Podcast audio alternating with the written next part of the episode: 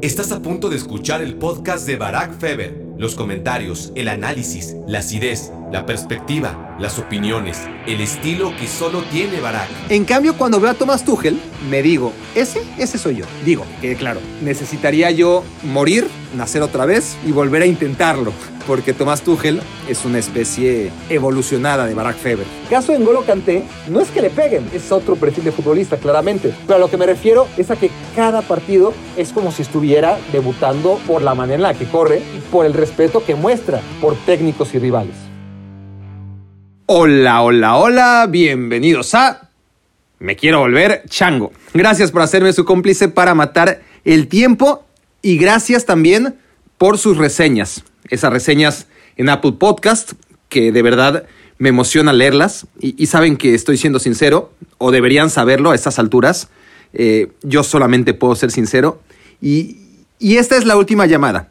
Así que si quieren participar en la rifa anual de Me Quiero Volver Chango, les queda una semana para meterse a Apple Podcast, suscribirse a Me Quiero Volver Chango y calificar este show o como se llame lo que hacemos aquí, y enviarme una captura de pantalla de dicha reseña y bueno, la, calificación. Ahí pongan las estrellitas que gusten, porque todos participan. Entonces, con todo esto, lo más importante es que van a contribuir al crecimiento de este lugar de culto, ¿no? No, no lo hagan por mí, ni por ustedes, háganlo por la gente que no sabe de lo que se pierde. no, y, en serio, sí, si esto no fuera suficiente aliciente, eh, sepan que hay un premio mayor y este es el de la camiseta del equipo que ustedes gusten, el que quieran. Y tres premios de consolación, pero vaya consolación, camisetas oficiales de los valedores de Iztacalco, que en sí mismos son ya un premiazo, ¿no? Que, muchos de ustedes sé que lo van a preferir como premio mayor, eh, por encima de, del que es el premio mayor, que insisto es la camiseta de su equipo favorito o la que gusten, siempre y cuando tenga un rango eh, de sentido común, ¿no? Eh, el conseguirla. Entonces, ya lo saben, Apple Podcast, calificación y reseña, captura de pantalla y envío a barack, arroba, barackfever.com. Y eso es todo. Vamos a arrancar ya. Es lunes, no hubo capítulo la semana anterior, pasaron un montón de cosas, pero no voy a perder el tiempo con excusas porque realmente hay mucho que decir hoy. Pero bueno, sé, que les, gustan las explicaciones, o al menos a mí sí que me encanta darlas, aunque no me las pidan. Y preferí esperarme esta vez. Me dije, ¿no? Antes de que se juegue la final de la Champions, bueno, eh, me voy a esperar a que el Manchester City gane la Champions League, ¿no? Porque, porque quería hacer un podcast dedicado a Pep Guardiola. Y la verdad estuve a punto, pero a nada. Al final lo que pasa es que no tuve tiempo. Y, decidí que en lugar de hablar de Guardiola en la previa de la final, como era mi intención, pues mejor me guardaba mis argumentos para después, ¿no? Ganara o perdiera. Y, y, miren, si hubiera grabado esto cuando pensé grabarlo originalmente, o sea, el jueves o el viernes, hablando de Pep Guardiola, a unas horas de que ocurriera lo que ocurrió, eh, pues habría pasado directamente a mi colección de mufas, ¿no? Porque no falló una, o, más bien las falló todas, ¿no? En, en, ese sentido. Tema del que hablo en Me Quiero Volver Chango, tema que en un solo parpadeo se desploma. Así que, menos mal que me esperé hasta ahora, porque para hablar de Pep Guardiola tenemos una vida entera, o bueno, media vida, nos queda algunos. Eh, pero es de justicia y, además tengo muchas ganas de, hablarles del Chelsea, el nuevo campeón de Europa. Así que aquí vamos. Hay que recordar que en el pasado reciente ya rendimos homenaje al Liverpool y al Bayern Múnich. Y, y los homenajes son cosa rara en Me Quiero Volver Chango, ¿no? Son algo así como ediciones limitadas, ¿no? Lo, lo que nos gusta aquí más bien es rostizar. Pero, pero vamos a ver dónde, dejamos parado a Tomás Tuchel porque no ha sido, eh, no han sido pocas las ocasiones en donde en el noble afán primario de enaltecer el logro de un equipo, eh, lo acabamos rostizando. Entonces, vamos a ver cómo le va a Tomás Tuchel. Eh, Ya pasaron por aquí sus compatriotas Jürgen Klopp y Hans-Dieter Flick. Y, y bueno, ya fue el turno de esos alemanes y ahora tenemos un tercer alemán. Y la verdad es que históricamente los técnicos de Alemania no han tenido el éxito o, por lo menos el reconocimiento internacional de los italianos o de los neerlandeses o, o, de los argentinos. O sea, esas son las escuelas, ¿no? Eh, esas tres. Esos han sido siempre los técnicos de vanguardia. Todos los técnicos alemanes del pasado, o bien se limitaron a dirigir décadas y décadas a su selección, pero sin probar su valía fuera de ella, ¿no? Como el caso, por ejemplo, de Helmut Schön. O bien tenemos casos más recientes como Jupp Heynckes u Otmar Hitzfield, grandes, pero muy grandes entrenadores, pero a la vez que son difícilmente considerables entre los mejores de todos los tiempos, no, no, lo son. Y hoy tenemos que los tres últimos campeones de la Champions son alemanes, Jürgen Klopp con el Liverpool, Hansi Flick con el Bayern y a partir del sábado Thomas Tuchel con el Chelsea. Y luego está Julian Nagelsmann que va que vuela, ¿no? Para, para ser el siguiente, o, o si no el siguiente muy pronto.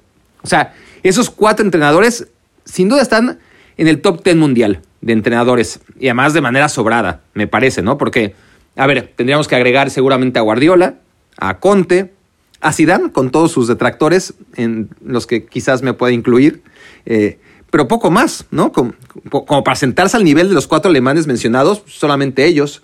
Simeone, Simeone se me olvidaba, pero, pero ya. Diría que, que en el top 8 hay cuatro alemanes ahora mismo, ¿no? Más allá de que yo también incluiría a técnicos que no dirigen super equipos y, que lo hacen muy bien, ¿no? Como Simone Inzaghi y como Gasperini, pero, pero esa, es otra, esa es otra historia. La cosa aquí es que, a diferencia de los últimos campeones, ¿no? Del Bayern, de Hansi Flick y del Liverpool de Jürgen Klopp, miren, lo que pasa es que el, Bayern tenía Lewandowski como máxima figura, pero muy cerca estaban y están Kimmich y Neuer, por ejemplo, o Álava, o, Goretzka, y, y, Thiago Alcántara, y, y, Davis, Nabri, un poco menos, y, son muchos, ¿no? Eh, nombres propios, figurones. Y en el Liverpool sobresalía Van Dyke, eh, pero tenías en su mejor momento a Salah, a Mané, a Firmino, a Henderson, por supuesto, a los laterales, Alexander Arnold y, y Andy Robertson. También muchos jugadores de quienes hablar, ¿no? Y, y, antes de Liverpool, el campeón de Europa fue el Real Madrid y, y lo mismo. Cristiano Ronaldo por encima del resto, acaparaba, por supuesto, pero luego Ramos y Keylor Navas y y en el medio campo Casemiro, Cross y Modric. O sea, esto por hablar de las individualidades de los últimos campeones de la Champions, pero en el Chelsea no hay de estos, de verdad. O sea, ya ahondaremos o profundizaremos en ello, pero son jugadores correctos y al final creo yo que el resultado de, del colectivo, pues es mayor a la suma de los individuos que lo integran, ¿no? Porque porque es más bien un valor potencial el que ha logrado sacar de sus jugadores Thomas Tuchel. O sea, no son sumas, sino, sino potencias, ¿no? Que, que va elevando al cuadrado o al cubo uno por uno hasta tener un resultado mucho mayor al que uno pensaría por los integrantes de este equipo, honestamente, que no son malos, insisto, pero, pero nada que ver con lo que estamos acostumbrados en los últimos años de planteles ganadores de la Champions, con individualidades muy sobresalientes. Y, y bueno, ahí ha estado Tuchel, ¿no? Habrá quien destaque, sí, a Pilicueta, ¿no? Y, con merecimiento, eh, por, qué no? Y, quien diga que Mason Mount, eh, pues también tendrá razón, ¿no? Eh, lo de Mason Mount ha sido un nivel superlativo esta temporada.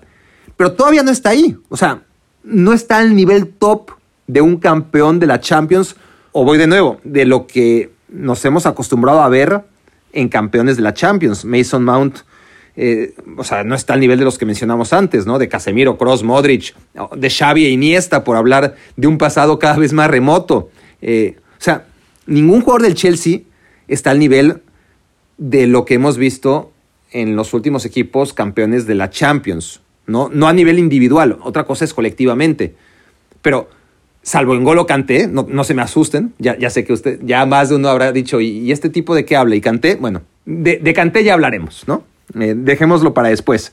Porque primero, sí creo que el gran protagonista y del que tenemos que hablar es de Thomas Tuchel. A mí Thomas Tuchel me conquistó en una entrevista.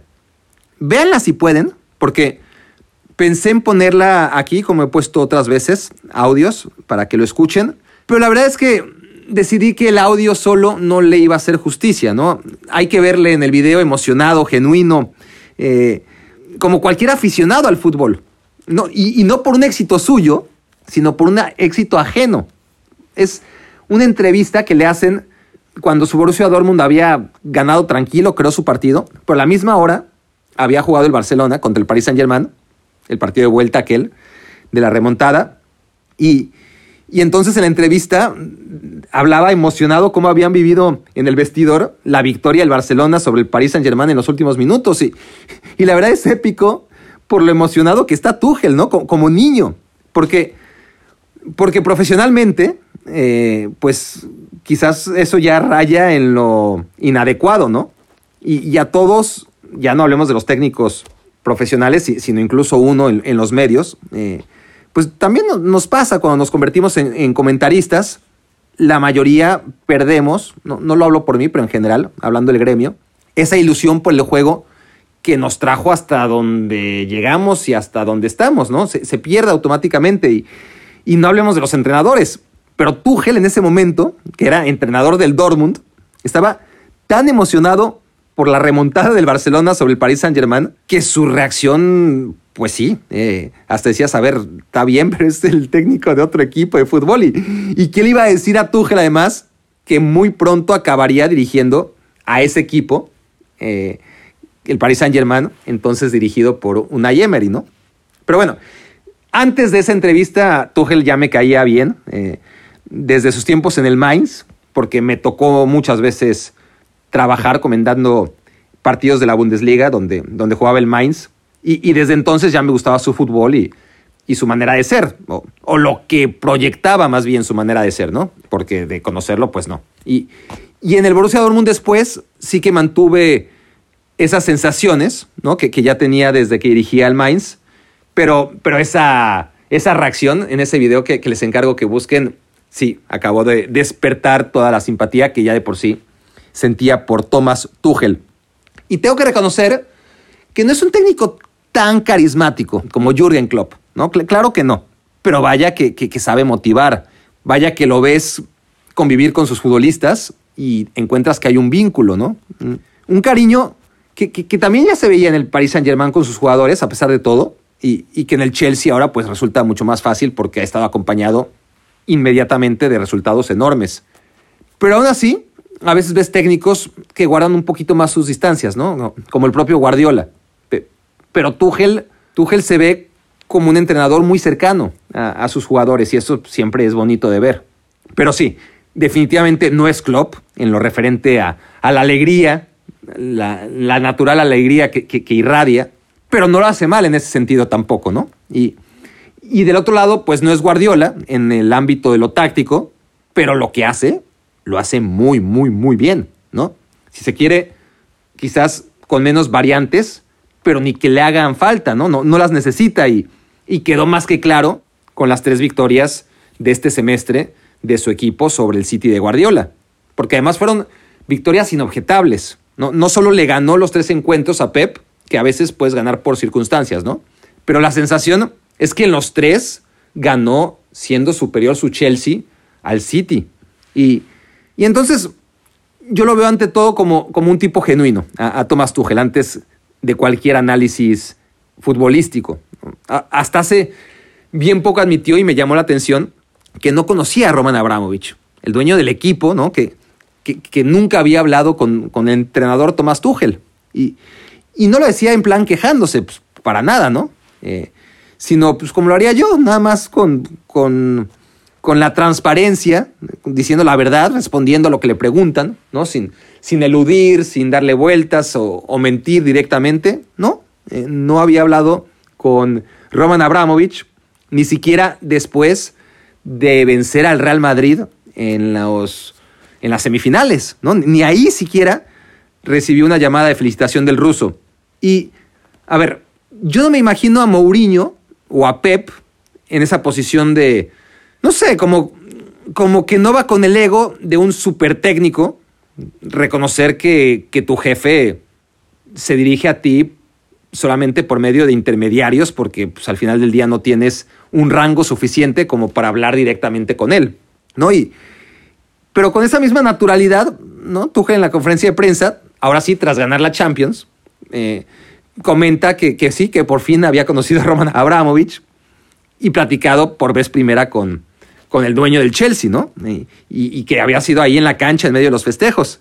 Y porque es verdad, hasta entonces se dignó el multimillonario ruso hablar con su técnico al que pues, le había hecho feo. Esa es la verdad, porque, porque además Thomas Tuchel eh, firmó por un año nada más, que es algo atípico en un entrenador de su calibre. Eh, ¿no? Venía de llevar al Paris Saint Germain a la final de la Champions y firma el típico contrato de por el resto de la temporada más un año, ¿no? El que viene, como firmaría no sé, cualquier técnico necesitado, Ronald Koeman, Luis Fernando Tena, no sé, pero no Tuchel.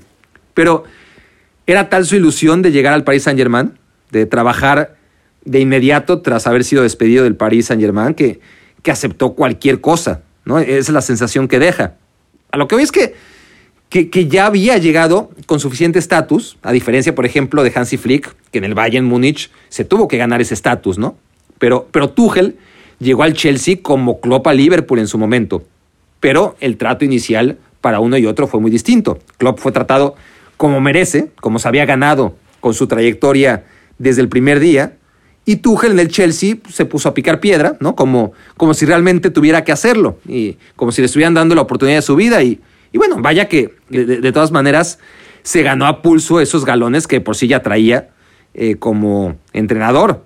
Pero, pero aún empezando de cero, ahora tras, tras ganar la Champions, y, por la manera en la que metió al Chelsea en el top 4 de, la Premier League cuando estaba desahuciado el equipo a mitad de temporada, ¿no? Y, luego lo de la FA Cup, que no se nos olvide, porque la pierde por detalles, pero habría sido el Nova más ganarla también, ¿no? Y ahora sí, con todo eso, Thomas Tuchel está en posibilidades de, de sentirse con el estatus de Klopp, de Mourinho o más, sobre todo en el caso de Mourinho, pues mucho más por lo que ha hecho uno y otro en los últimos años. Pero bueno, al nivel de, de club, de Guardiola, ¿no? O sea, ¿qué, más necesita Tomás Tuchel después de lo que acaba de hacer? Porque, porque realmente ha sido fantástico. Y, y hablando de la FA Cup, ciertamente hay dos cosas que, que no ocurrieron y que a veces pues la vida real es mejor que cualquier guion de película. Por lo general en el deporte así pasa. Pero aquí sí que faltaron dos cosas que un buen guionista las hubiera incluido, ¿no? Y una ya está dicha, la, victoria en la FA Cup, que bueno, al final es una historia escrita por otro guionista, eh, muy bonita y emotiva, pero con otros protagonistas, los que acaban ganando, los del Leicester City. Em, pero es una de esas cosas que, faltaron para que la historia de Tuchel esta temporada fuera súper perfecta, ¿no? Ganar esa FA Cup, que recordemos en Inglaterra no es cosa menor. Y la otra es que la final la juega contra el Manchester City y no contra el Paris Saint Germain. ¿no? Eso hubiera sido épico, pero, pero ya no dependió de Tuchel, sino del PSG que no pudo vencer al City en semifinales. Pero tras la forma en la que prescinden de él, lo, poco agradecidos que fueron, la, poca empatía que demostraron no solamente eh, la gente de Qatar, ¿no? Eh, sino Kylian Mbappé, Neymar, y, miren que Tuchel le, echó ganas, ¿no? Eh, o al menos eso uno podía ver desde fuera, ¿no? Sabía que no podía llegar con esa mano dura que le había caracterizado en el Borussia Dortmund, o, más que mano dura, esa exigencia, la intensidad, o sea, la palabra es el, intervencionismo, ¿no? Que, que, siempre le ha caracterizado como técnico. Y en el Paris Saint-Germain eso iba a ser muy disruptivo y, y tenía que ser distinto y, y supo serlo, supo contenerse, eh, ser más conciliador aunque de todas formas surgieron esos problemas con Leonardo, el director deportivo, y, son lo que precipitaron su salida, ¿no? Eh, o eso es lo que se asegura, y, tiene sentido. Como antes también tuvo problemas con Joachim Batzke en el Borussia Dortmund, el CEO del Borussia Dortmund, que también en su momento hicieron que, se anunciara su salida tras haberle ganado la, Copa Alemana y, y sin ningún argumento deportivo de por medio, ¿no? Le, dan las gracias cuando el Dortmund ganaba una copa que significaba el fin de cuatro años de ayuno, ¿no? Eh, se había quedado en blanco durante cuatro temporadas cuando, cuando gana esa pocal. Y además anduvo bien en liga, en, Champions compitió bastante bien también, pero, pero bueno, la, relación también se desgastó ahí con la gerencia. Por lo tanto, no es un tipo tan fácil, pero, pero más allá de toda la información que, no conocemos, la que sí se sabe y trasciende, es que el principal problema con la directiva del Dortmund, o, lo, que realmente, lo que realmente desembocó en que hubiese un divorcio total entre la directiva y Tuchel, pasó más por lo humano que por lo deportivo, ¿no? Que la relación se rompió cuando el Dortmund acepta jugar contra el Mónaco un día después de que su autobús fuera víctima de un bombazo, ¿no? Eso irritó mucho a Tuchel y, lo dejó muy claro. Y la verdad es difícil no estar a su lado en ese, en ese punto, ¿no? Entonces, también hay que agregar eso, ¿no? Eh, eh, estamos en el perfil, en el retrato hablado de un tipo apasionado, transparente, que, que poco a poco se va quedando calvo también. Y, y la verdad, si me autoanalizo, probablemente acabe decidiendo que, que me identifico personalmente yo con, con Thomas Tuchel. Porque, vamos a ver, a Guardiola no solamente lo admiro muchísimo, sino que, lo idolatro, o en su momento lo idolatré y, ahora lo, admiro y, muchísimo, muchísimo, ¿no?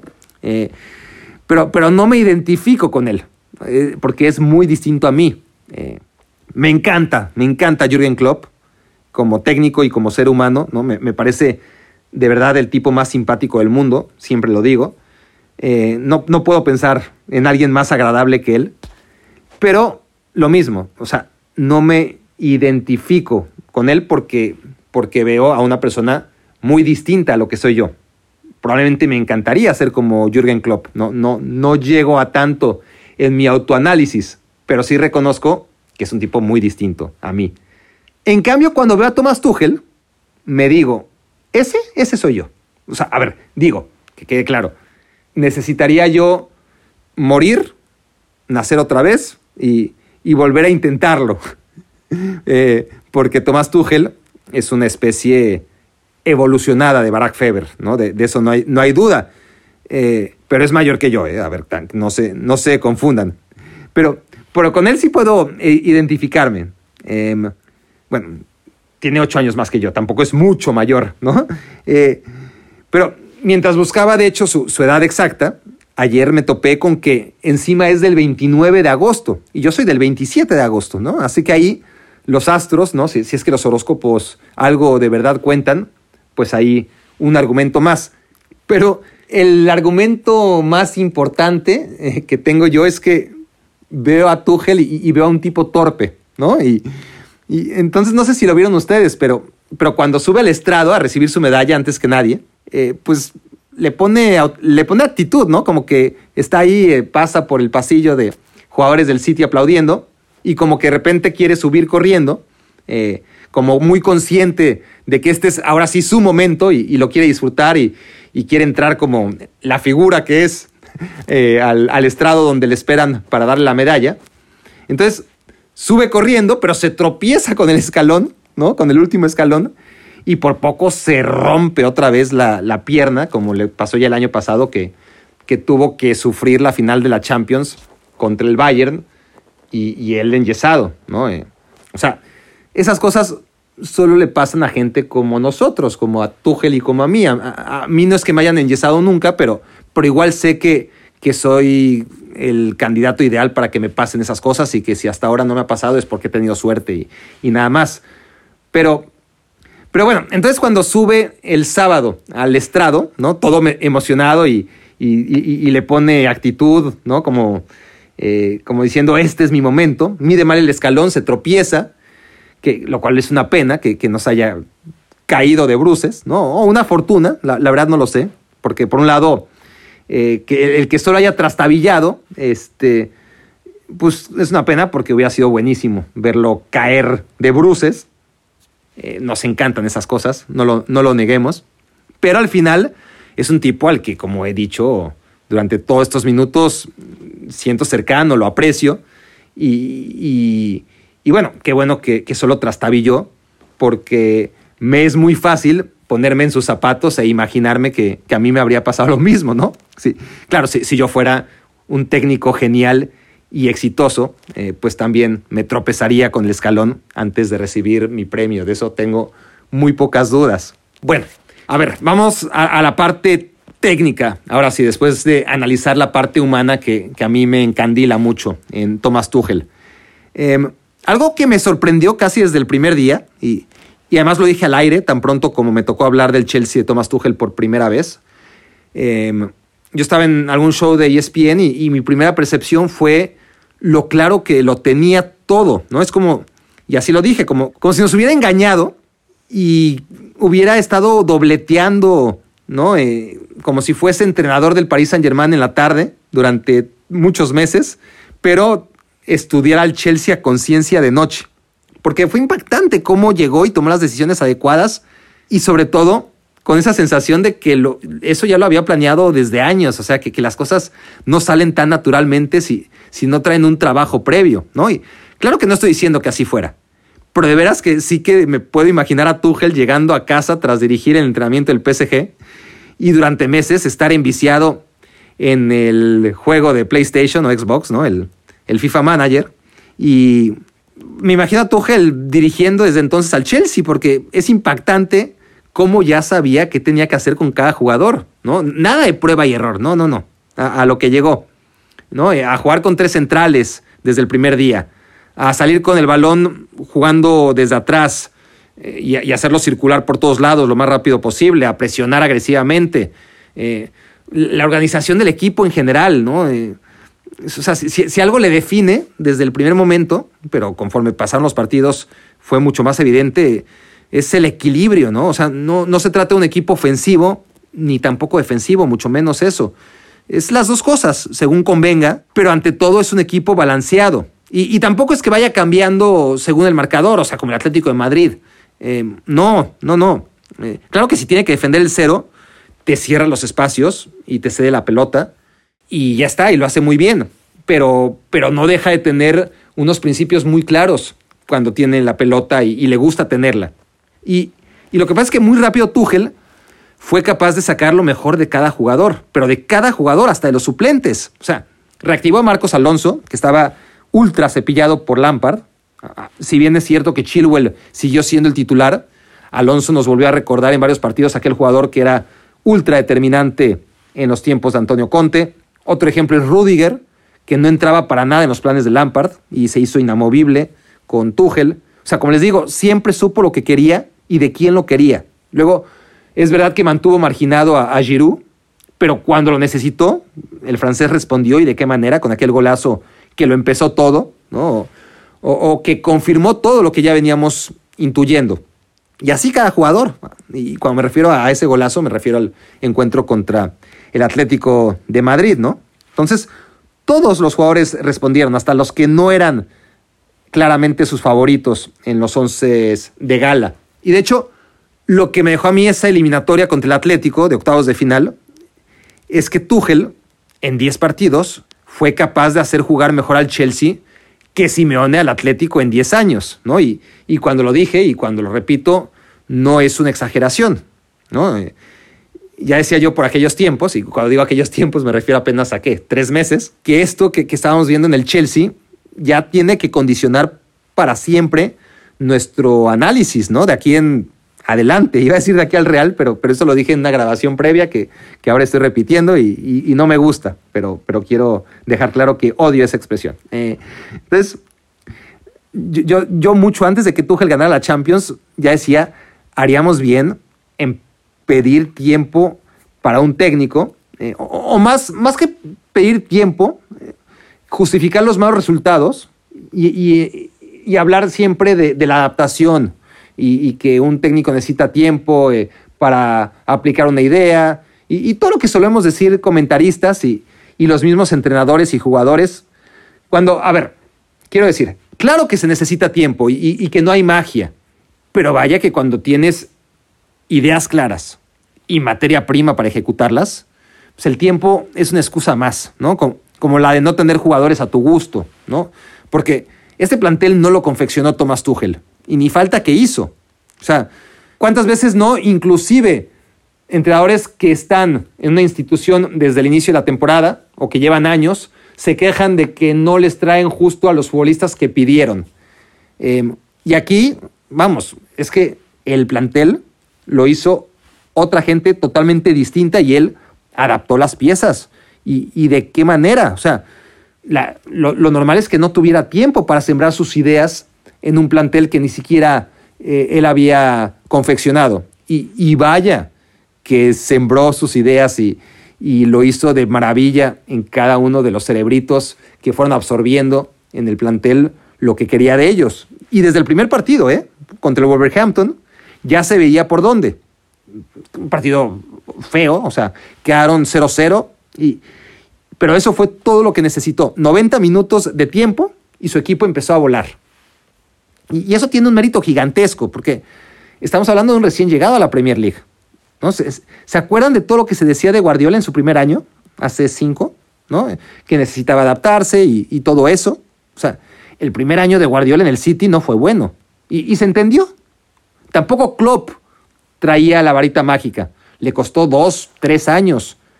Pero, pero llega Tuchel y ¡pum! ¿No?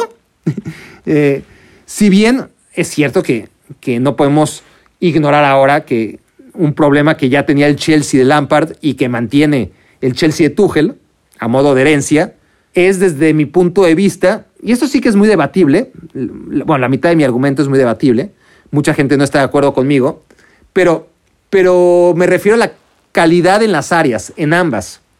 O sea, yo al principio de la temporada, mientras había mucho hype sobre los refuerzos del Chelsea, yo veía un Chelsea con demasiados jugadores de banda y mediocampo en general, pero sin grandes soluciones donde se ganan los partidos, ¿no? En el área propia y en el área rival. Y en el área rival, bueno, ahora es indebatible. O sea, Werner me ha dado la razón, por ahora. No podemos descartar que explote y acabe haciendo olvidar a Didier Drogba, pero no tiene pinta, la verdad es que no la tiene. Y luego Tammy Abraham, este, Oliver Giroud, gustarán más o menos, pero no son delanteros que, que nadie debería incluir en el top 10 mundial. Y, y sé que Giroud tiene muchos fans. Al final de cuentas, para mí, o sea, sigue siendo un gran delantero, pero pero no tengo nada en contra de él. me, gusta, pero, pero vamos, está muy lejos de ser un top ten mundial. Por algo ha sido suplente siempre, ¿no? Ahí donde ha estado, con, distintos técnicos. Eh, los que tuvo en el Arsenal, bueno, o el que tuvo en el Arsenal, porque creo que solamente tuvo a Wenger. Yo creo que ya cuando llega Emery, él se va al Chelsea y le toca, y le toca Antonio Conte, o, ya está Lampard, ¿no? Eh, no, más, bien le, toca a Sarri, ¿no? Y, luego Lampard. Pero bueno, ha pasado por muchos técnicos. Eh, ahora Tuchel y todos técnicos bien distintos y con todos ha sido más suplente que titular. Así que no todos pueden estar mal, ¿no? O sea, es un buen elemento, pero hasta ahí, ¿no? Giroud es, confiable, es, tiene una calidad técnica eh, muy, muy bonita de ver y, y, se acabó. Pero ahora lo que sí es debatible es en defensa, ¿no? Y, y, ahora mismo es difícil ir en contra, hasta para mí, que soy un doctor honoris causa en ir en contra de la corriente, pero, pero me mantengo en, lo que he dicho. O sea, la, labor de Tuchel ha sido aún más encomiable, si cabe, porque individualmente no tiene defensas centrales de primer nivel. O sea, no, tiene lo que Liverpool con Van Dyke, o el Manchester City con Ruben Díaz, o, o hasta el propio United con Maguire, con con los matices que podamos obviamente apuntar sobre el defensa más caro de todos los tiempos. El Madrid lo tuvo muchos años con Sergio Ramos, o todavía con lo que queda de él. El Barcelona, digan lo que digan, de, Piqué, lo mismo, eh, no, no está ahí, para nada. Ninguno de los jugadores del Chelsea, ni cerca. Eh, no tiene nada de eso. nada parecido. Y, ahora parecen todos muy buenos, pero, pero piensen en ellos, en sus trayectorias. O sea, no, son jóvenes que prometen. Eh, no son jugadores destacados en sus selecciones. Me refiero a Christensen, a, Rudiger, al mismo Aspilicueta. O sea, fíjense, para mí Suma es el mejor de ellos, sin ser nada espectacular, pero diría yo que es el mejor de, ellos. Y, y sin embargo, para el que realmente sabe, que es Tomás Tuchel, pues es el quinto en las preferencias de, sus centrales, ¿no? Y, y, digo quinto porque falta hablar de Thiago Silva. O sea, a ver, Thiago Silva. Eh, yo, yo, creo que hasta le vino bien al Chelsea que tuviera que salir del campo, la verdad. Eh, lamentando que, siempre un jugador se tenga que ir por lesión. No, no, es que lo hiciera mal en el tramo final de la campaña. O sea, cometió errores como, como siempre comete y, y todos cometen errores. Pero, pero convengamos que Thiago Silva comete más errores que el promedio de, los futbolistas de superélite. Pero en fin, probablemente iba a ser una buena final. Andaba bien, pero entró Christensen y lo hizo muy, muy bien. O sea, yo no sé si, si Thiago Silva hubiera tenido la actuación durante 90 minutos que finalmente tuvo Christensen cuando lo, lo sustituye. No lo sabremos nunca. Pero lo que sí sabemos es que cuando trajo el Chelsea a, Tiago este verano, pues yo veía a todo el mundo diciendo, wow, Tiago, gran defensa. Y yo, ¿en serio? O sea, estamos hablando del mismo, del que lleva tres o cuatro años en decadencia, ¿no? El, que aún en su prime time estaba, desde mi punto de vista, sobrevalorado. O sea, tiene 35 años, ¿no? O sea, dejaste ir a David Luis por fin, y, creo que todo el mundo interpretó como una buena noticia que, que se fuera David Luis, y todo para que pase un año y salgas corriendo y traigas a Thiago Silva, ¿no? O sea, la verdad es inentendible. Pero bueno, ahí están los resultados. Y, y para mí, con una defensa individualmente mediocre, digo, para, para esos estándares, eh, para aspirar a ganar la Champions, ya, y, ni hablemos del portero, porque no solamente es la defensa, sino, a ver, nada en contra de Mendy, otra vez. Es un portero del montón. Si se quiere, del montón alto. Pero otra vez, como lo que digo de, de Giroud, ¿no? Es el Giroud de los porteros. No porque sea un portero muy fino, sino porque no está en el top ten, se entiende. Y así todo, como diría Mario Kempes, eh, ¿cuántos partidos dejó en cero el Chelsea con esa defensa y con ese portero desde que llegó Tuchel? Porque recordemos que era un caos defensivo con Frank Lampard y ahora cuántos partidos dejó su portería en cero. Y aquí tengo la respuesta, porque no me la sé de memoria. Traigo mi acordeón. Además, esto ya lo había grabado antes y hubo algún error en el audio. Pero miren, aquí está. Thomas Tuchel ha dirigido o dirigió esta temporada 30 partidos con el Chelsea. 30, ¿ok? Ahora, dividimos en dos. Sus primeros 14 y luego la otra mitad. Bueno, un poquito más, 14 y 16. En sus primeros 14, su equipo colgó 12 ceros. Eso es impresionante. O sea, ¿saben lo difícil que es esto? O sea, no se le da suficiente valor. Y con lo grande que es la portería, ¿no? O sea, dejar que en 12 de tus primeros 14 partidos tu portería se quede en blanco.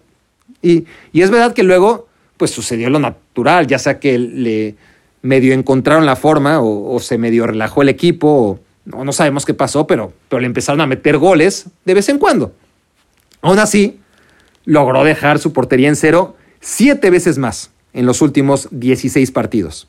Entonces, primero 12, 12 porterías en cero en sus primeros 14 juegos y después 7 porterías en cero en los siguientes 16, si llevan la cuenta, para un total de 19 clean sheets en 30 partidos, que es la verdad tremendo. No sé si, si alcancen a valorar semejantes números.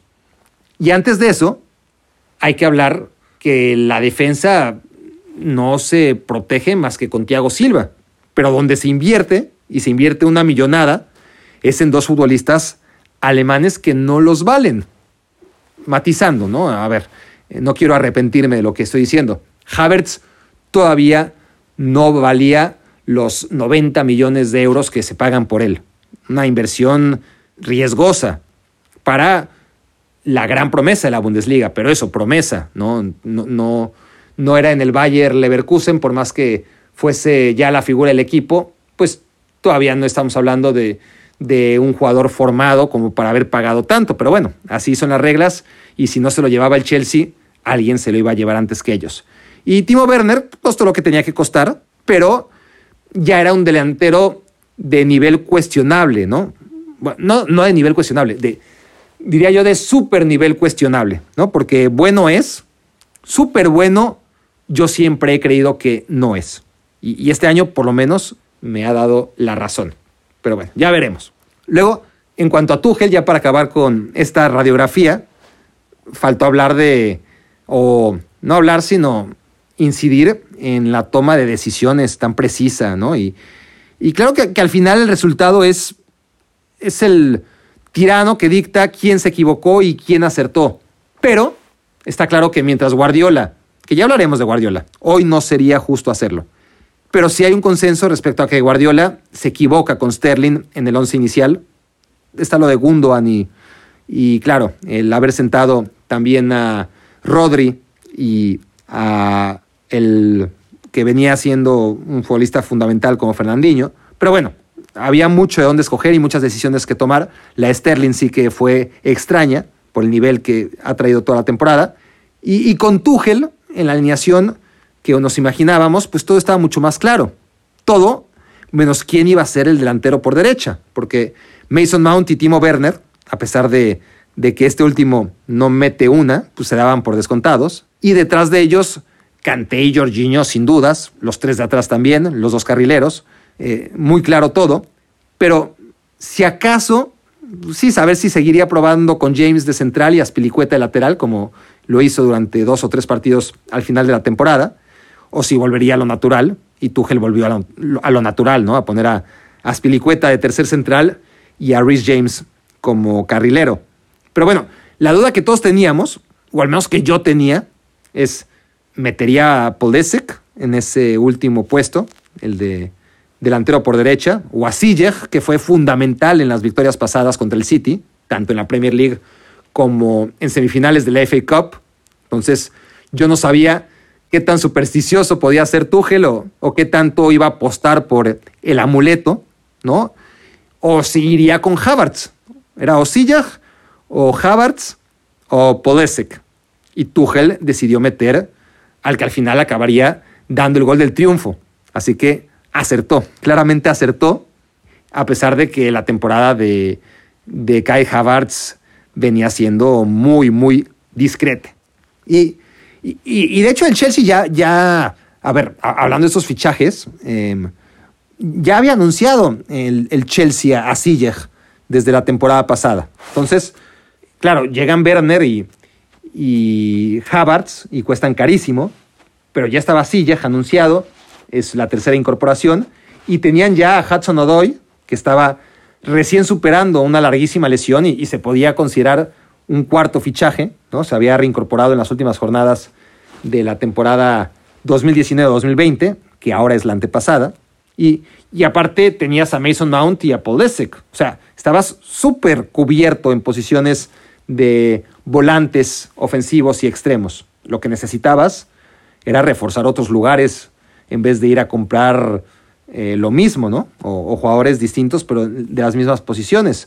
O sea, con uno de ellos bastaba. Eh, lo que sí parecía mucho más urgente era un defensa de mayor proyección y, menor veteranía que Thiago Silva, ¿no? O, un delantero, pero de los de, de veras, ¿no? Así que la planeación a mí no me pareció buena, sino más bien cuestionable por parte de este Chelsea. Pero el Chelsea ganó la Champions, ¿no? Entonces se puede decir poco. Y aquí, antes de entrar en el análisis eh, más fundamentado, me voy a autoplagiar. Ya, ya saben que, que, si algo me caracteriza como periodista es el cinismo con el que suelo autoplagiarme, pero escribía, o, más bien grababa en mi canal de YouTube, que había cinco razones que avisaban que el Chelsea ganaría la final de la Champions League, ¿no? Y, y, y están divertidas. O sea, una de ellas era precisamente eso, que desde que el propio Chelsea le ganó al Bayern la final de la Champions 2012, siempre, siempre ganó la final el equipo que llegó con más Champions en sus vitrinas. Y, lo que más me llamó la atención fue mientras preparaba aquel video, descubrir que hasta 2012 estaban parejísimos, porque, o sea, el equipo con menos Champions ganaba tantas veces como el rival al que se enfrentaba con más Champions en el palmarés. ¿no? Era una estadística que no pesaba nada de nada. Y, eso, tomando en cuenta que, que, el Real Madrid ganó un montón de finales en el arranque, y eso favorecían a la estadística, ¿no? Y de hecho por eso empecé a hacer esas cuentas, porque yo pensaba que de arranque, pues los equipos con más Champions en el palmarés seguramente eran los que más partidos ganaban. Y, y ya teníamos, por lo menos en la memoria, ese antecedente que el Real Madrid jugó cinco veces y por lo tanto la segunda, la tercera, la cuarta y la quinta se enfrentó a equipos con menos Champions en su palmarés, ¿no? Y, y como sabemos las ganó todas. Pero aún así, aún con ese marcador 4-0, me siguen, ¿no? entre los finalistas con más Champions enfrentando a los que menos. Eh, el tema es que aún con ese empujón de arranque para los equipos de más Champions en las finales, ese empujón del Real Madrid, hasta hace bien poquito había empate técnico.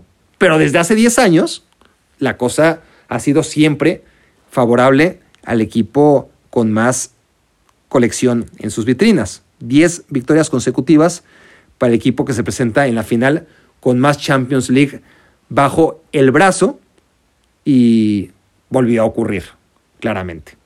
Y luego está esta otra directamente relacionada con aquella que cada vez que se enfrentan equipos del mismo país, gana el que más Champions tiene. O sea, van ya ocho finales entre clubes de la misma liga y no es normal. O sea, es demasiado curioso que las ocho veces haya ganado el equipo con más Champions League en el palmarés, ¿no? Incluida esta última, donde entre ambos protagonistas apenas había una Champions en el historial de dos equipos que, que no tienen peso, pero, pero bueno, vaya que la jerarquía pesa cuando hay esta clase de partidos en juego. Y es increíble cómo cambian los tiempos, porque, porque ahora tienen jerarquía y la están construyendo, pero, pero estaba viendo recién en la página de Futural cómo en 1984 ambos, el City y el Chelsea, se jugaron justo por estas fechas el ascenso a Primera División. O sea, o sea, si hubieran hecho una Superliga entonces, pues les habrían cortado de tajo toda posibilidad de ser lo que son ahora, ¿no? Y por las razones que sea, ¿eh? O sea, es bueno saber que cualquier equipo, esté donde esté ahora, puede en el mediano plazo volverse un equipo poderoso, que todo lo que necesite es un golpe de suerte y recursos bien invertidos. Y a propósito de la Superliga, déjenme hacer un paréntesis, no olvidemos que estos dos equipos finalistas son los equipos que primero se bajaron del barco, del buque ese que anunció la, la irreemplazable o la inminente partida de los autoproclamados 12 o 15 equipos grandes. Había 12 dentro del barco y, mención especial al Bayern, al Dortmund, al Paris Saint-Germain, que ni siquiera se subieron. Pero, justo en el momento de más tensión, en el que parecía que tendríamos una cruenta batalla, ¿no? y, y que teníamos además las de perder como aficionados y seres humanos normales y sensibles, o sea, todos aquellos que estamos en contra de la Superliga, fue como un, a ver, no un yunque en la cabeza, sería lo contrario, ¿no? Como caer en la paja, eh, para seguir con el símil de las caricaturas, ¿no? Entonces, veíamos cómo nos veníamos abajo en caída libre y, pensando que nos íbamos a destrozar en, en mil pedazos ante la inminente llegada de algo que no nos gustaba, y de pronto, sin esperarlo, pues el Chelsea y, el City nos ponen ese, esos dos montoncitos de paja que, que amortiguan nuestra caída, ¿no? Y, y al bajarse ese barco, esos dos equipos, antes que ninguno, pues ya llega el efecto dominó. Pero a lo que voy es que, a ver, y, de hecho eso no fue tampoco algo tan sorpresivo, porque, porque de hecho en mi episodio de la Superliga, eh, grabado justo antes de, de, que se haya desactivado, eh, o, de yo mismo haberla desactivado, no sé, porque qué bárbaro, ¿eh? Este, cómo he echado a perder todos los temas que voy sacando aquí en Me Quiero Volver Chango. O sea, lo siento por el Chelsea, pero no sé qué va a pasar en cuanto esto vea la luz. Porque para lo bueno o para lo malo, sale Me Quiero Volver Chango y se desactiva, ¿no? O sea, que, grabo el episodio urgente de Lionel Messi, ¿se acuerdan? Eh, porque anuncia que se va. E inmediatamente después, en cuanto subimos ese podcast con Luis García, Messi anuncia que se queda y, el valor del podcast caduca inmediatamente. Y no sé cuál otra, hay muchas. Eh, bueno, la, última, obvio, ¿no? Que, que, aseguro yo que la Juventus no va a estar en la próxima Champions. Y lo digo a ciegas, sabiendo que la Juventus ya habría jugado el partido contra el Inter cuando el podcast estuviera disponible. Mientras yo grababa, ese partido todavía no se jugaba. Y en efecto, me arriesgué y como buen padre de toda la sal del mundo, eh, sea justo la combinación de resultados necesaria para que la Juventus clasificara a la Champions, contrario a, lo que yo venía estableciendo que, que decía no iba a pasar. Y bueno, sí, soy remufa, la verdad, aquí, ¿eh? eh aquí en Me Quiero Volver Chango. Eh, porque pasó lo mismo con el Barcelona, ¿no? O sea, grabamos un episodio sobre la aparente recuperación del Barça y si bien yo estaba del, no, yo no estaba del todo convencido, eh, sí es verdad que me dejé llevar un poco por la euforia de Marc Rosas y, acto seguido, en cuanto acabó ese podcast, el Barça volvió a dar pena, ¿no? Y, y así unas cuantas, ¿no? Anuncio entonces lo de la Superliga, que, que nos preparemos, que nos atrincheremos para, para luchar años si es necesario, y la cosa, la cosa se desactiva justo al momento en el que el podcast ve la luz y, bueno, obviamente pierde vigencia e importancia, pero no me quejo. Claro que no me quejo porque, porque qué bueno que se desactivó el asunto por ahora. Pero bueno, ya que no podía seguir burlando el tema de, la Juventus, em, volvamos a donde estábamos. Que es que en aquel episodio yo decía eh, que el Chelsea y el Manchester City estaban dentro del barco de la Superliga solo para no perder eh, ese estatus que ya se habían ganado, ¿no? O sea, pero que a diferencia del resto, la verdad es que ni el Chelsea ni el City necesitaban pugnar por una membresía vitalicia entre los grandes, porque ya hacen bastante bien su trabajo y, y este trabajo les ha garantizado permanencia continua, ¿no? Bueno, continua en el caso del Chelsea y diríamos que hasta permanente en el caso del Manchester City, sin necesidad de trampas, ¿no? Porque, porque, porque se lo ganan cada año, quedando en el top 4, a diferencia del Arsenal, del Tottenham, del propio Liverpool o, del Manchester United, que son bastante más caóticos en, sus gestiones. Y, y, estos solamente se distancian de la Superliga cuando esto ya iba a la deriva, porque lo natural, lo que habríamos esperado, es que los primeros en bajarse fueran equipos tradicionales como el Liverpool o el Manchester United, ¿no? Eh, los equipos clásicos. Pero no, fueron el Chelsea y el Manchester City, los menos románticos de todos, los nuevos ricos, quienes pusieron el ejemplo y, los que le quitaron dos patas a, esta Superliga que, que, acabó cayendo gracias a, a que a tiempo, justo a tiempo, el City y el Chelsea dijeron, ¿saben qué? Siempre no. Así que la verdad es que fue una temporada ganadora en todos los sentidos para ambos equipos, ¿no? O, en este caso, más bien para ambos clubes de fútbol. Pero bueno, ah, lo que les quiero decir es que todo esto lo pensé a raíz de ese artículo de Futural, que son artículos muy breves. Eh, síganlo, la verdad es que no se van a arrepentir. Eh, acuérdense de mí. Pongan en Google Futural y ahí va a aparecer su página. Eh, en Facebook, que es Futural86. También lo pueden ver en Instagram con el mismo nombre. Y la verdad es buenísimo el trabajo de nuestro primate querido Futural. No dejen de apoyarlo porque de veras es bueno lo que hace y además distinto al resto. Bueno, otra tendencia que, se sigue cumpliendo es lo que digo siempre yo y, aquí Me Quiero Volver Chango, lo he repetido mucho como principal argumento, ¿no? Y es que para ganar la Champions League primero hay que perderla. Lo primero es acercarte, lo segundo es ganarla. Todos han pasado por eso.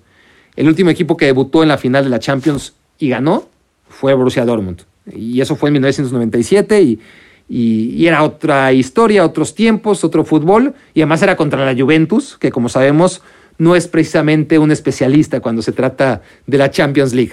Pero desde entonces ya han debutado nueve equipos en la final de la Champions y todos, incluyendo al Manchester City, perdieron la primera vez. Así que esa es otra tendencia que continúa. Pero, no solo eso, también equipos que la habían ganado, pero hacía demasiado tiempo que, no lo hacían y que habían perdido cierta memoria ¿no? Eh, futbolística para estar en esos escenarios. Estoy hablando del Real Madrid, del Liverpool, el propio Bayern, ¿no? O sea, primero tuvieron que acercarse. Recordemos que el Bayern perdió una final en casa contra el Chelsea. Cayó contra el Inter de Mourinho también. Aprendió y entonces sí, volvió en 2013 y le ganó en Wembley la final al Borussia Dortmund. Lo del Madrid igual, o si no igual, parecido. Perdió tres semifinales seguidas, ¿no? Y llegó a la final después de haber perdido contra el Barça, contra el Bayern, contra el Dortmund. Y cuando llegó a la final ya estaba curtido y, la ganó, pero antes tuvo que fracasar. Liverpool la misma historia. O sea, llegó contra el Real Madrid, era prácticamente un novato, a pesar de todos los galones históricos. Ese grupo de jugadores, quiero decir, más allá del escudo que portaran, el Liverpool era novato. Y, y así se vio en aquella final contra el Real Madrid. Una vez que supieron de qué se trataba, calaron la Champions, volvieron al año siguiente y la, y la ganaron, ¿no? Entonces, en este sentido, yo sí soy de la idea que Paris Saint-Germain y el Manchester City, que están en el mismo barco, el año pasado fue el Paris Saint-Germain, este año es el City, les costó muchísimo en todos los sentidos, eh, deportivo y económico, y seguirán intentándolo y lo van a lograr. Aunque no nos guste, por el dinero de donde proceden sus recursos, pero lo más difícil ya lo consiguieron ambos. O sea, se metieron a una final. Y, y aunque sea en tiempos de pandemia, ¿no? A estadio vacío, en el caso del Paris Saint-Germain, y estadio semi vacío o semi lleno, según lo optimistas que seamos, el Manchester City. O sea, aún en estos tiempos, ya estuvieron ahí en la antesala de la Champions League, o sea, de, ganar la Champions League, que es lo más difícil de todo. Lo, normal es que la próxima vez que, estén ahí, la ganen. No siempre pasa. El Atlético de Madrid, por ejemplo, eh, volvió, pues se encontró otra vez con el Real Madrid para su infortunio. Pero generalmente el que vuelve la gana. Y el Manchester City seguirá intentándolo, pero, pero yo no sé qué va a ser más difícil. Si, si, si llegar otra vez a estas instancias y ahora sí ganar, eh, porque tengo pocas dudas de que si vuelve, va a ganar, ¿no? Y, seguramente lo, va a hacer más temprano que, tarde, esa es mi sensación. Pero no sé si es más difícil eso, que, obviamente no es fácil porque hay 6, 7 equipos de un nivel muy similar, o renovar el hambre para seguir ganando la Premier League como en tres de los últimos cuatro años. Que, o sea, eso me parece maravilloso del Manchester City, ¿no? El, hecho de que gane siempre la Carabao, que no pierde el hambre, ¿no? Ni siquiera en la Copa de la Liga que, todo el mundo desprecia. Pero no sé si el año que viene, tras lo ocurrido, va a ser capaz de ganar la Premier League otra vez. No, no, sé si ya les va a saber a poco. Y, las casas de apuestas sí que lo tienen claro, ¿no? Y, y piensan que el Manchester City va a volver a ganar la Premier League, a pesar de lo que pasó en la final de la Champions paga 1.67 nada más. O sea, solamente 67 centavos por cada peso que uno invierta en el título del City para la próxima temporada. Y esto para algunos es dinero fácil, ¿no? Al final de cuentas, no hay banco que en un año te ofrezca 67% de rendimiento, ¿no? Así que quienes estén seguros de que el City va a ganar otra vez, pues no es una mala línea tampoco. Y, si se confirma la llegada de Harry Kane, pues ya no les cuento, ¿no? Eh, aún más.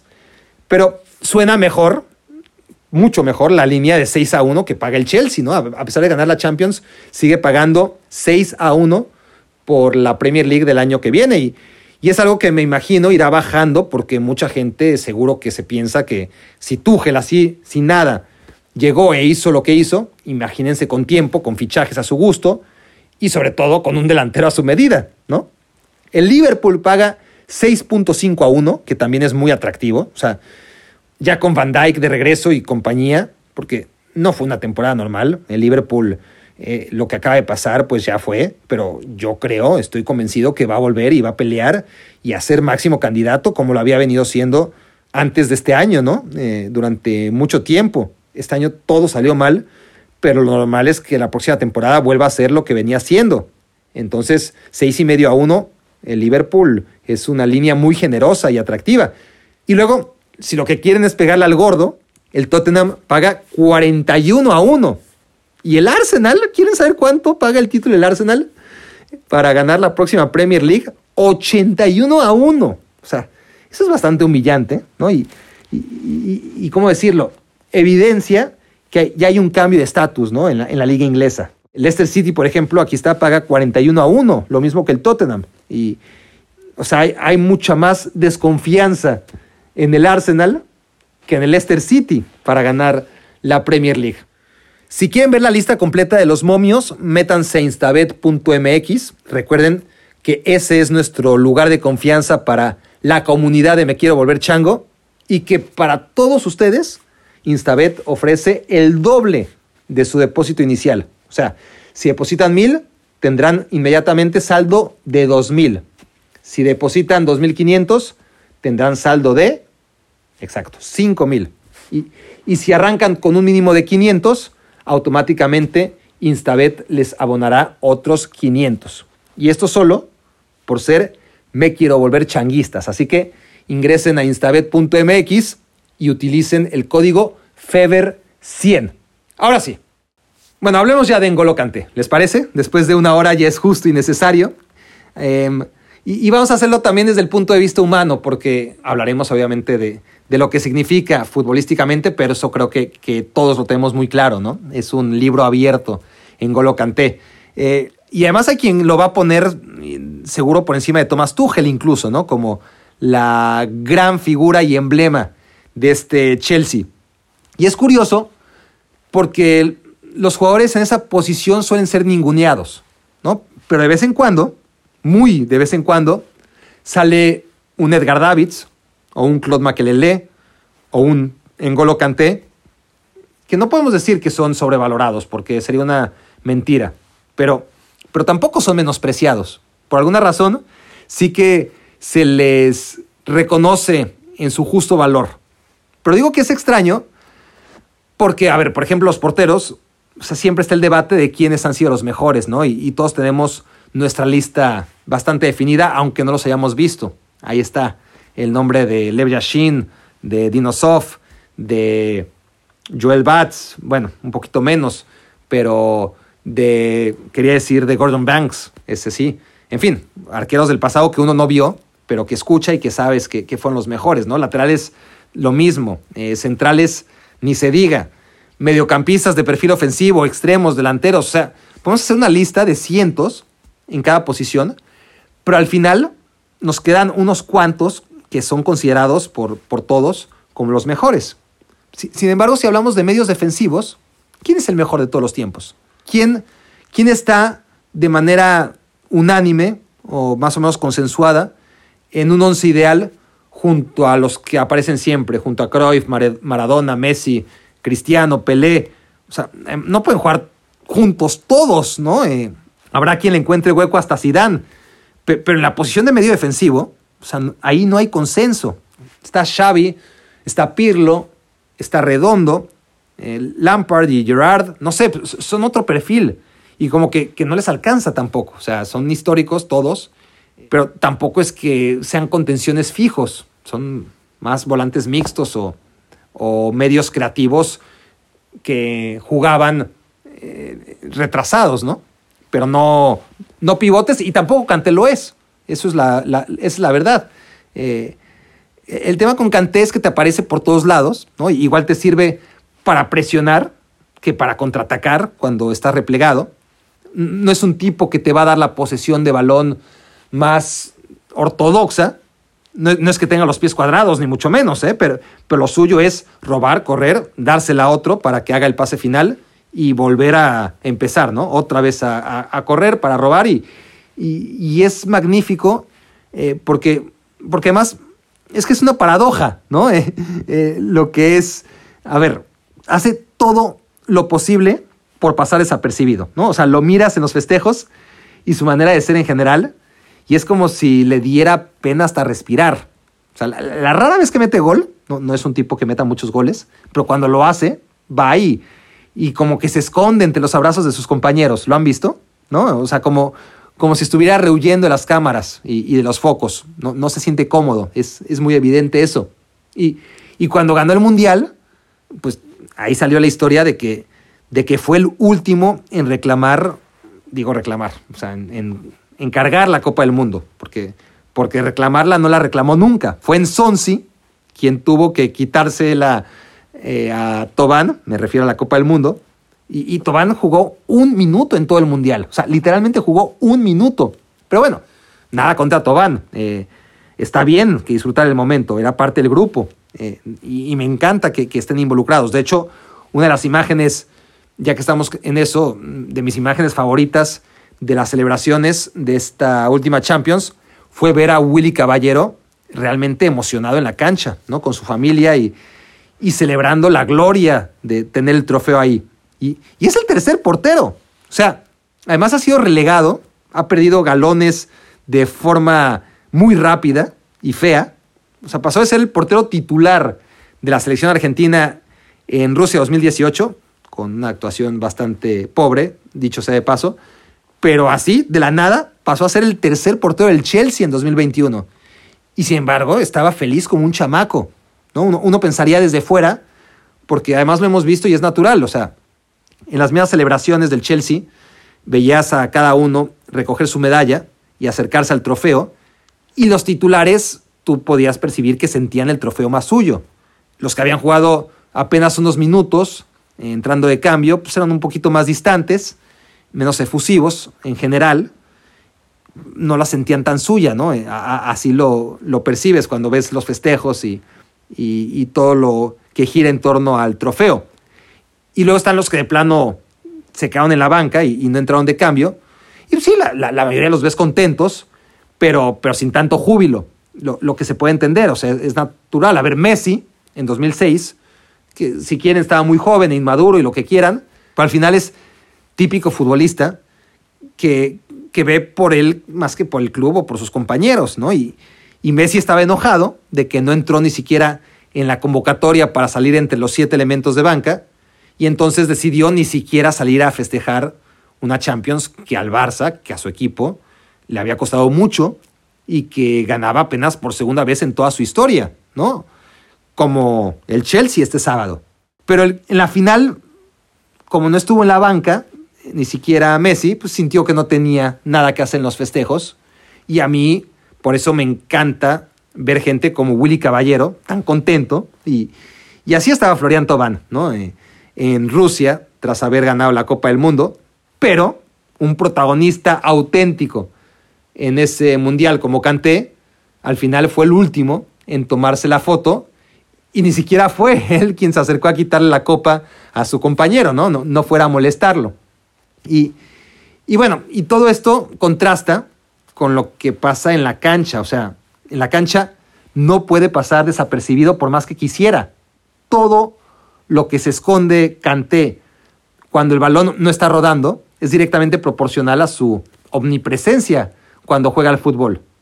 Y, ni siquiera durante los 90 minutos, o, o, sea, no en los tiempos muertos, sino cuando el balón rueda, ¿no? Eh, por más que rehuya al protagonismo de hacer nada que no sea lo estrictamente fundamental para su equipo, y esto es correr, robar balones, dársela al compañero, volver a correr, posicionarse exactamente ahí donde pueda volver a recuperar el balón a la primera de cambio y así sin parar durante los 90 minutos. Y luego se ve que es un tipo excelente, ¿no? Ultra tímido. Eso me llama mucho la atención. Eh, ya se lo había notado en diversos festejos, como cuando ganaron el Mundial, y él no paraba de sonreír, pero, pero sin un exabrupto, ¿no? Una risa natural, eh, sin hacer nada que pudiera llamar la atención. Y, y, aquí en la final de la Champions, desde que todo el mundo recibe su medalla, pues pasan delante la copa, antes de que se la den a Spilicueta, que es el último, como capitán, y casi todos la besan, que por cierto, tanto cuidar las formas en lo que a protocolos y, conciencia sobre no relajarnos, eh, sobre las medidas para prevenir el contagio y la propagación del coronavirus. Y, y vemos a cada jugador del Chelsea, eh, y es algo que ven millones, ¿no? O cientos de millones.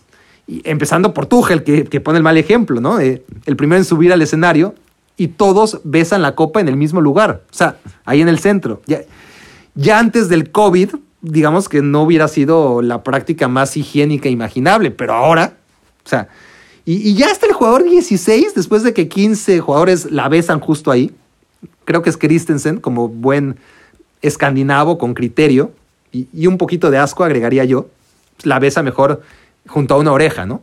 A la, a la orejona, ahí, donde no estaban los microbios eh, acumulados de todos sus compañeros. Pero bueno, a lo, que iba es que en Golo Canté, lo que hace es pararse tímidamente, medio acaricia la copa, pero, apenas la rosa, ¿no?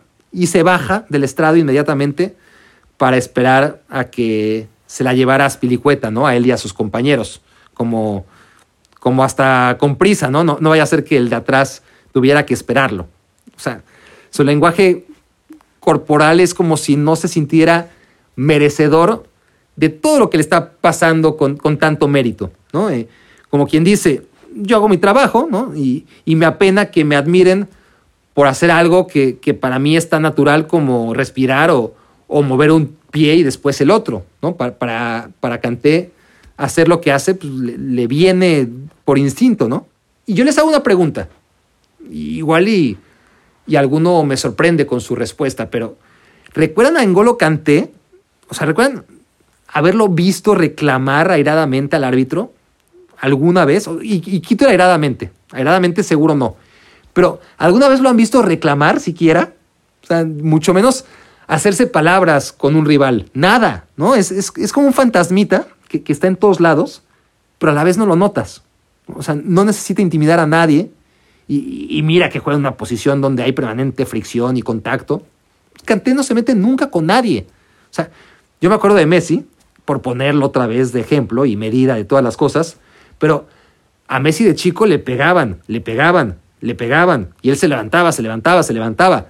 Nunca reclamaba, jamás se quejaba. Y bueno, hablo de Messi por el ejemplo que, más tengo a la mano, pero es natural, pasa con todos. Em, empiezan como novatos, pagan el derecho de piso, los tratan como lo que son, novatos, y conforme pasa el tiempo, los rivales, los árbitros y, ellos mismos van cambiando. O sea, los árbitros los cuidan más, les aguantan los reclamos, porque, porque los jóvenes no reclaman. Y cuando lo hacen, inmediatamente tarjeta, que, ¿no? ¿Y quién se cree usted, chamaco, no? Y, y hacen bien los árbitros. Pasan los años y ya el tímido chico que, que nunca reclamaba, pues empieza a hacerlo y, y a encararse con los rivales, cuando al principio lo que hacía era poner la otra mejilla. Pero bueno, eso pasa con todos. Pero en el caso de N'Golo Kanté, que a ver, no es que le peguen, no, no, no es ese perfil de futbolista, pero para lo que me refiero es a que cada partido es como si estuviera debutando, como eh, por, la manera en la que corre, pero también por el respeto que muestra, tanto por sus rivales como por los árbitros. Entonces, Kanté tiene 30 años ya, ¿eh? y, sigue manejando un Mini Cooper, como quien dice, ¿para qué otro coche? Si este es bonito, cómodo y, de mi tamaño. Es la, humildad hecha jugador en Golo Canté. Que, que, a ver, ya quisiéramos la gran mayoría de nosotros un Mini Cooper, pero ojo, estamos hablando de un multimillonario, ¿no? Y, los invito, así como los invité a, a buscar el video de Tuchel, aquel video de Tuchel cuando la remontada del Barça sobre el Paris Saint-Germain, busquen celebraciones de Canté, ¿no? sobre todo tras el Mundial. Es que es divertidísima su, timidez, es, es, tierno, ¿no? Eh, la, humildad que irradia, siempre está riendo, eh, no deja de reír, pero, pero de manera tan genuina que, o sea, a ver, haters tenemos todos, pero a este tipo es imposible odiarlo, no, no hay manera.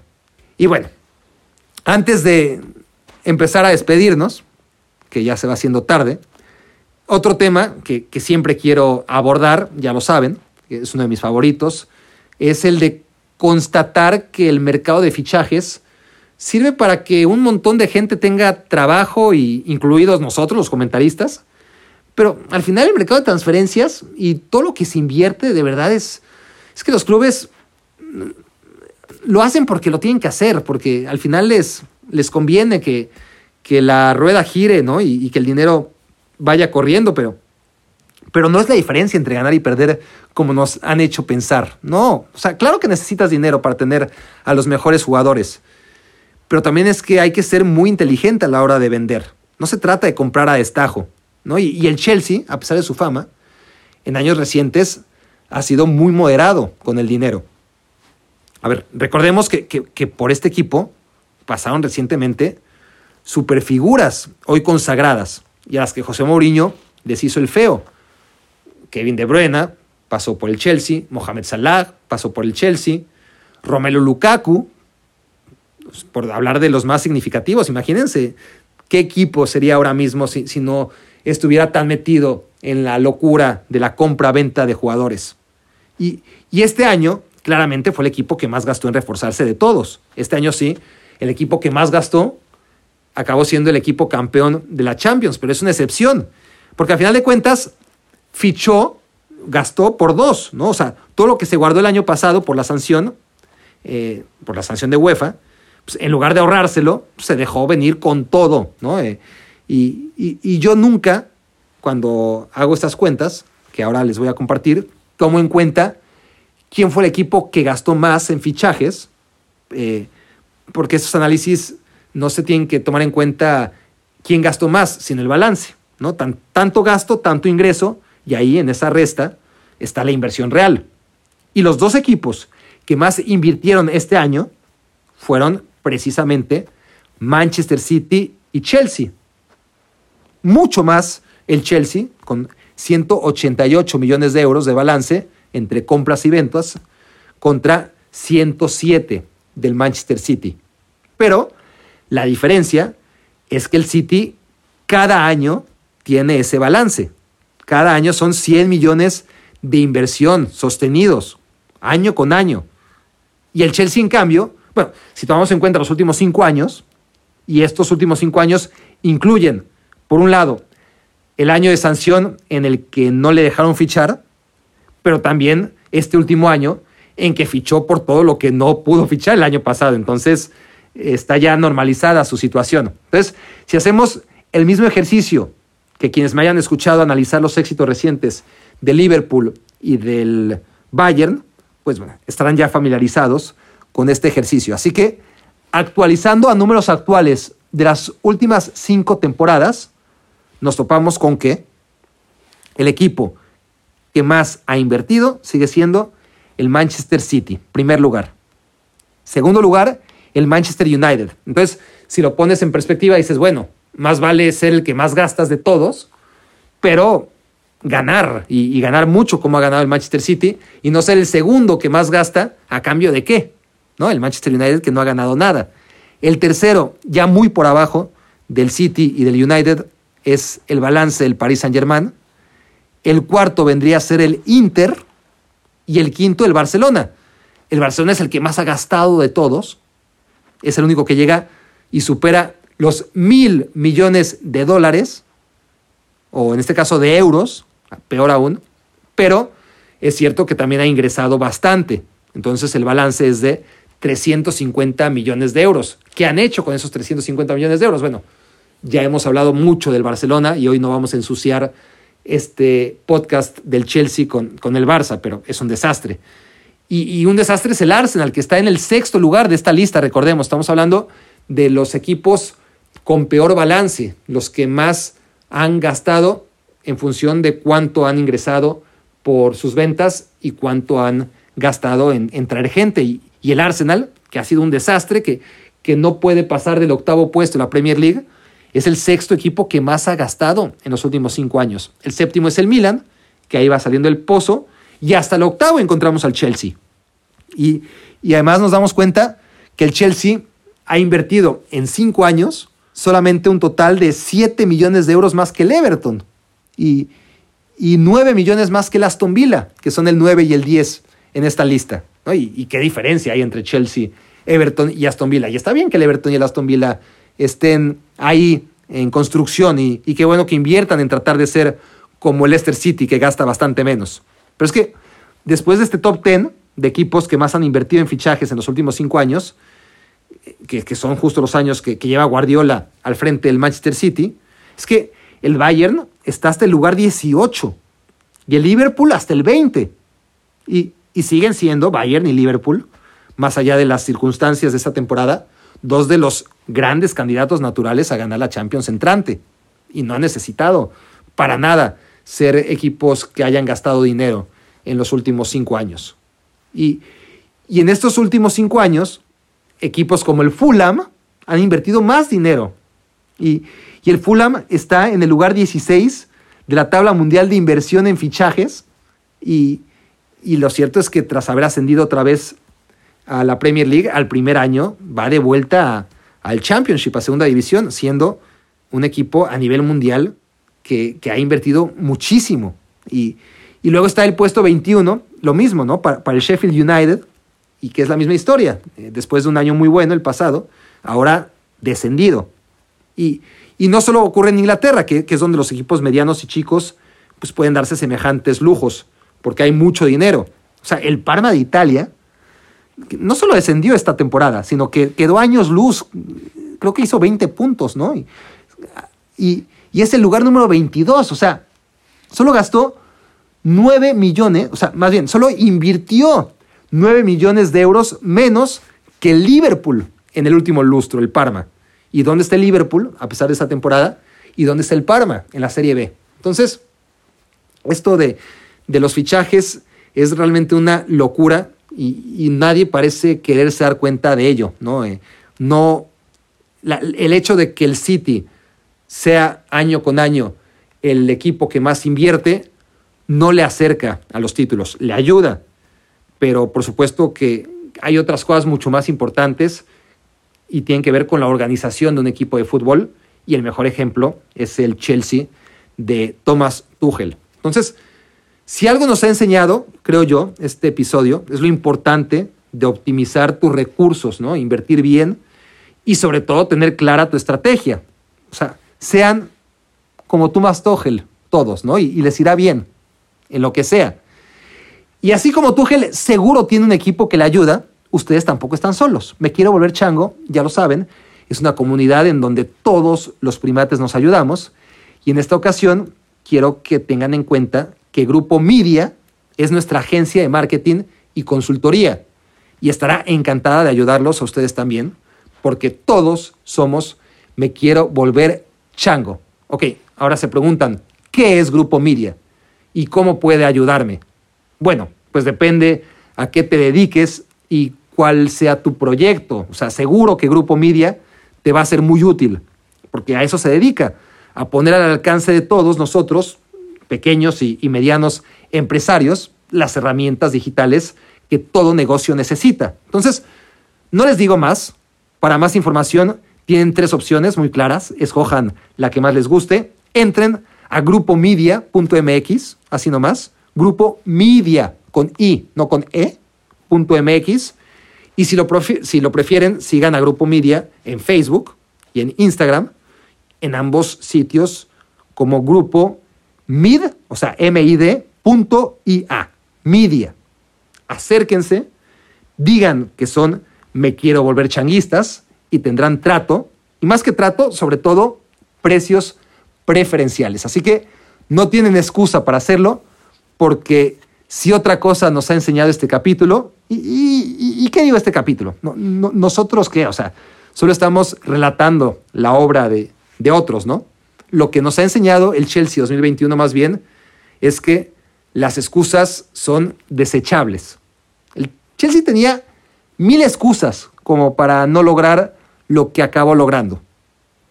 Que si cambio técnico a mitad de año, pues fíjense, al final esa es la fórmula del Chelsea, ¿no? Increíblemente, sus tres finales de Champions vinieron con técnicos de relevo tras un inicio de temporada asqueroso. Aunque a diferencia de Abraham Grant y Roberto Di Matteo, esta vez no solo hay éxito, sino también hay técnico. Un técnico para reproducir el éxito a mediano y quizá a largo plazo. Que eso a largo plazo, pues hasta ahora es un territorio indómito, nunca explorado por los Blues. Y, en ese sentido, aquí qué decimos, aquellos que siempre abogamos por respetar proyectos, por entender que cambiar técnicos es una locura y, no soluciona nada, que es un error, cuando al final ha sido la fórmula del éxito para el Chelsea, ¿no? O sea, porque ¿Qué le vas a decir a Abramovich? Que, que, no haga lo que ha hecho siempre, si, si, le ha ido re bien. O sea, Mourinho le duró en su primera etapa tres años. O sea, parecen muchos, o parecieron muchos, pero solo fue eso, tres años. Y a partir de ahí, nadie ha durado lo, de Mourinho. A partir de ahí, son 14 años en los que el Chelsea ha cambiado 13 veces de técnico, sin contar esto interinatos, ¿eh? Promedio de un entrenador cada año prácticamente. Y lo que pasa es que en estos 14 años que han sido caóticos desde el punto de vista de todos los cambios de timón, pues nos encontramos que ha ganado dos Premier Leagues, dos Champions Leagues, dos Europa Leagues, cuatro FA Cups. O sea, todo esto después de la primera etapa de Mourinho. O sea, 10 títulos y de los grandes. No, no, Community Shields, no Carabaos o, Supercopas. Em, pero bueno, estamos hablando de las excusas. Eh. También podría poner la excusa de que el fútbol se gana en las áreas y, miren, ese hubiera sido mi análisis si, si el Chelsea no hubiera ganado. Y, y, justo es la zona del campo donde menor calidad tiene este equipo y, no pasó nada, ¿no? Al final cumplió sus objetivos. Una excusa menos. Otra excusa que podría salir a la luz o que estaría saliendo a la luz es que el dueño está en otros asuntos y lo que se ha dicho siempre, ¿no? En los últimos tiempos, ya no le interesa el club, ni siquiera puede pisar Londres, eh, ni ningún lugar del Reino Unido, vamos. Eh, pues, pues, pues, miren, mientras siga firmando los cheques, ahí donde los firme, yo creo que mientras más lejos esté Abramovich, mejor para el Chelsea. Entonces, la verdad es que ni la adaptación de la que ya hablamos, ni la descompensación en el plantel, desde mi punto de vista, eh, ni la carencia de superestrellas, porque no las tiene, ni la necesidad de un portero, como se dice, que siempre necesitas un gran portero, o un gran delantero, un, delantero de verdadera élite, eh, o un presidente involucrado en el día a día del equipo, nada. O sea, todo esto serían excusas, pero la realidad es que no acabaron siendo sino inconvenientes, en el peor de los casos, que el Chelsea fue librando y minimizando lo que en otros contextos de peores resultados habría servido como justificante. Pero no, el Chelsea no necesitó de paraguas porque supo por dónde caminar para que no le mojara la lluvia. ¿Eh? Qué, bonito, qué, qué, bonito. ¿eh? Me, lo voy a apuntar esta para, para el repertorio. Pero aunque debería cerrar con esto, ¿no? Eh, porque no voy a llegar a un punto tan alto, eh, no, no, no, quiero cerrar con esto porque aquí apunto otra cosa. y este es mi punto final. Em, es una última reflexión y va en torno a, a lo paradójica que suele ser la vida. al Chelsea lo sanciona la UEFA por, lo que ha sancionado a todo el mundo, ¿no? Por irregularidades en las transferencias y, cambio de residencias de futbolistas extranjeros menores de edad. Y qué que, paradójico, por cierto, habría sido que Ibrahima Traoré, uno de los entonces menores involucrados, hubiera dejado fuera de la Champions al Chelsea con el gol que le anotó la última jornada, aquel jugando eh, para el Aston Villa Traoré, y que si el Leicester City hubiera ganado su partido contra el Tottenham, pues Traoré hubiera dejado fuera de la Champions al Chelsea. Que claro, después el Chelsea si hubiese ganado, quién sabe si hubiera ganado, ¿no? Porque la presión de saber que o ganas, o no solamente no ganas la Champions, sino que ya no puedes ni siquiera jugarla al siguiente partido, pues bueno, no sabemos qué hubiera pasado, pero ahí el Tottenham ayudó, el Leicester hizo lo suyo para no aprovechar la derrota del Chelsea contra el Aston Villa, partido en el que el Chelsea juega muy bien, ¿eh? por cierto, pero bueno, no se le da el resultado. Anota Ibrahima Traoré, eh, uno de los chicos implicados y por los que se sanciona al Chelsea, y, vaya, que hubiera sido una buena historia, eh, hubiera sido un buen relato. Pero lo que voy es que lo que inició todo esto fue, fue un castigo, ¿no? Y, y ese castigo acabó siendo una bendición para un equipo que, sistemáticamente ha cedido a sus, a sus canteranos. Ese ha sido su modelo de negocio. ¿no? Eh, no quiere la cantera más que para eso, para, para ir ganando, eh, ¿no? cediendo y, ok, te gustó, te lo vendo a 6, 10 milloncitos y, y, vaya que tiene canteranos para repartir porque la cantera del Chelsea arrasa, pero, pero arrasa con todo en el fútbol inglés. Son campeones casi siempre, ¿no? En cada categoría. Pero estos chicos tan destacados en nivel sub-18, sub-19, etcétera, pues no había forma de que jugaran nunca en el primer equipo del Chelsea. Y entonces llega la sanción Y si bien a Frank Lampard, pues tampoco es que le quedan demasiadas alternativas, hay que reconocerle que apostó y lo hizo de manera decidida por Rhys James, por Christensen, por Mason Mount, por Tammy Abraham. Solo este último no acabó siendo determinante en la conquista de la Champions. Y ojo, porque, porque si el Chelsea pudo jugar esta Champions, fue solo por la gran temporada de estos chicos el año anterior. Estos chicos dirigidos por Frank Lampard, muy eh, ninguneado últimamente, porque claro, eh, él no pudo con este Chelsea en esta segunda temporada y, y Tuchel le enseñó cómo. Pero de todas formas, este Chelsea no habría ganado la Champions de no haber jugado en ella, obvio. Y si está en ella, es porque contra todo pronóstico quedó por encima del Manchester United, del Tottenham y del Arsenal la temporada 2019-2020, porque prometía ser un año muy difícil sin poder fichar. Y lo sacaron adelante. Fueron terceros. Algunos partidos los jugaron de, modo, de, manera brillante. No contra el Bayern en Champions, que quedaron eliminados. Ahí sí que le pasaron por encima. ¿Y, quién lo iba a decir? O sea, como, así como nadie diría que un año antes el Liverpool, que acabó siendo campeón y, además le ganó fácil al Bayern en octavos, eh, pues, nadie habría pensado que, el Bayern iba a mejorar muchísimo, ¿no? Eh, un año después de que Liverpool lo hiciera ver como un equipo del montón en la Champions que, que, acaba ganando el Liverpool. Bueno, un año después el Bayern es otra cosa. Y aquí ocurrió exactamente lo mismo. Así que, ¿no? O, sea, vuelvo a lo mismo. El, Chelsea era, un equipo que no se parecía en nada cuando fue eliminado por el posteriormente campeón Bayern Múnich a lo que es hoy solamente un año después. Entonces, si sigue esa tendencia, ojo, ojo, se los digo desde ahora, con el Atlético de Madrid para el año entrante, porque el Atlético se vio contra el Chelsea este año exactamente tan inferior como el año pasado se vio el Chelsea contra el Bayern. E igualito, así como un año antes aún, el Bayern se había visto contra el Liverpool, ¿no? Y, y en un año las cosas cambian y, mucho. Y, y, si queremos estirarle más, también tenemos lo de Liverpool, ¿no? El Liverpool que arrasó en su momento con el Bayern, pues un solo año antes pues había sido muy inferior al Real Madrid en aquella final, ¿no? aunque aquí ya estamos hablando de, de la final y no de fases previas. Pero bueno, ahí sí se rompería la tendencia porque el Madrid, pues al Madrid no le eliminó nadie el año anterior, salieron campeones tres veces seguidas. Pero bueno, esa es la conclusión que quiero que se lleven dentro de todo lo hablado, ¿no? O sea, se supone que los castigos son para escarmentar, no para fastidiar. En el mundo ideal, el único interés de un castigo es reformar.